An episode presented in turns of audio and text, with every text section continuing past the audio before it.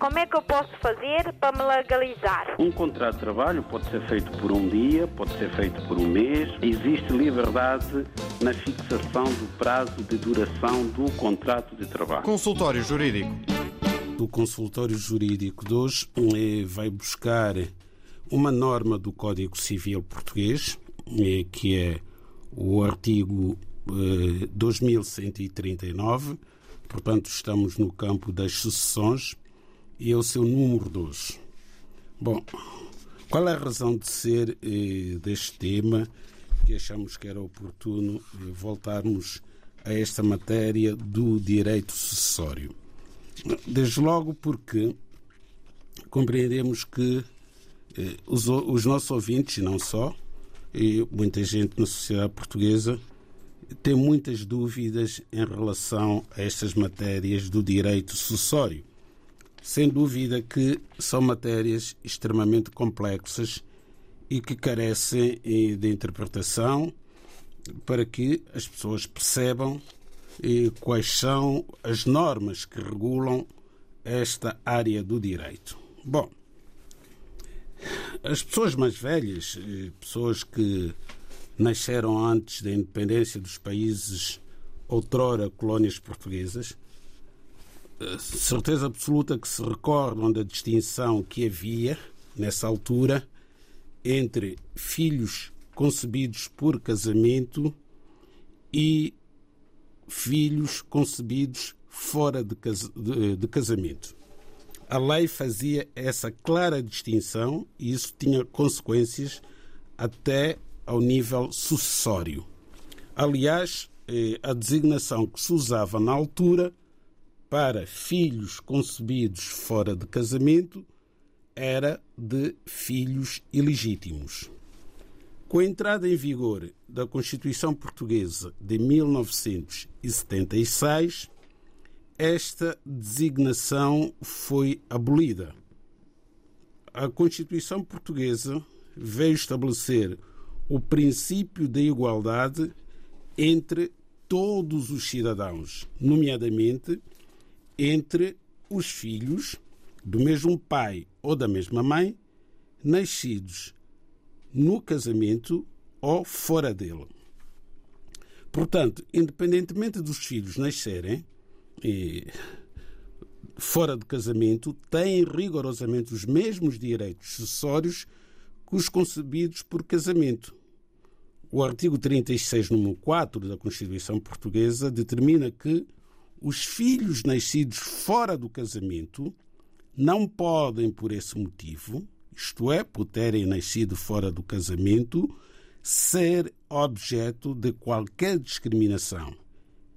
E a lei ou as repartições oficiais não podem usar designações discriminatórias relativas à filiação.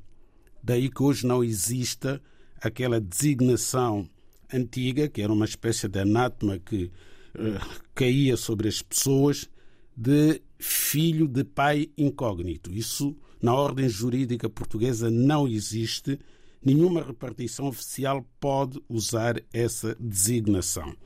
Mas voltando então ao artigo eh, 2139, número 2 do Código Civil, este artigo vem dizer que os filhos de uma determinada pessoa, e normalmente isto tem a ver com os pais quando morrem, se tiverem filhos concebidos no casamento e outros concebidos fora do casamento, todos eles vão herdar por igual a sua cota-parte na herança do pai.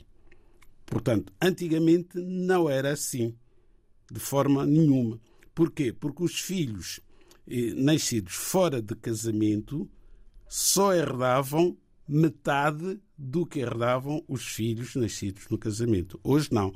Todos eles têm a mesma cota-parte na herança. Portanto, se forem três, vão herdar um terço cada um deles, independentemente de serem filhos concebidos no casamento ou fora de casamento. Isso é muito importante.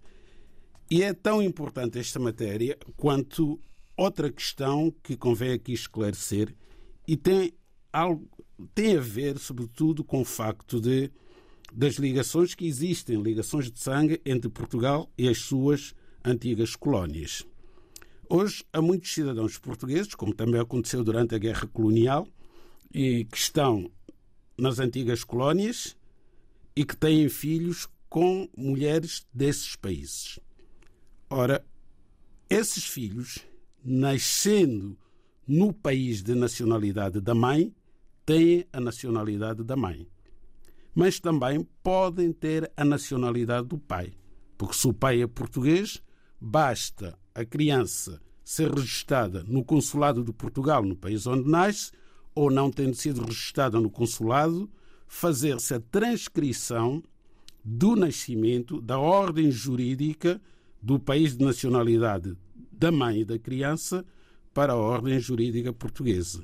E tem havido alguma dificuldade em relação a certas pessoas de nacionalidade portuguesa que convencem as suas companheiras que não é possível fazer essa transcrição, que a lei portuguesa não o permite, apenas e só com o intuito de impedir que essas crianças sejam portuguesas, porque ainda mantém aquela ideia de que, tornando-se portuguesas, eventualmente irão herdar o mesmo que os outros irmãos que são portugueses. Ora, não é necessário que seja portuguesa a criança, desde que a filiação esteja estabelecida em relação àquela pessoa, no dia em que morrer, independentemente dos filhos serem portugueses ou estrangeiros, vão herdar a mesma cota parte sobre os bens da pessoa falecida. Como é que eu posso fazer para me legalizar? Um contrato de trabalho pode ser feito por um dia, pode ser feito por um mês. Existe liberdade na fixação do prazo de duração do contrato de trabalho. Consultório Jurídico.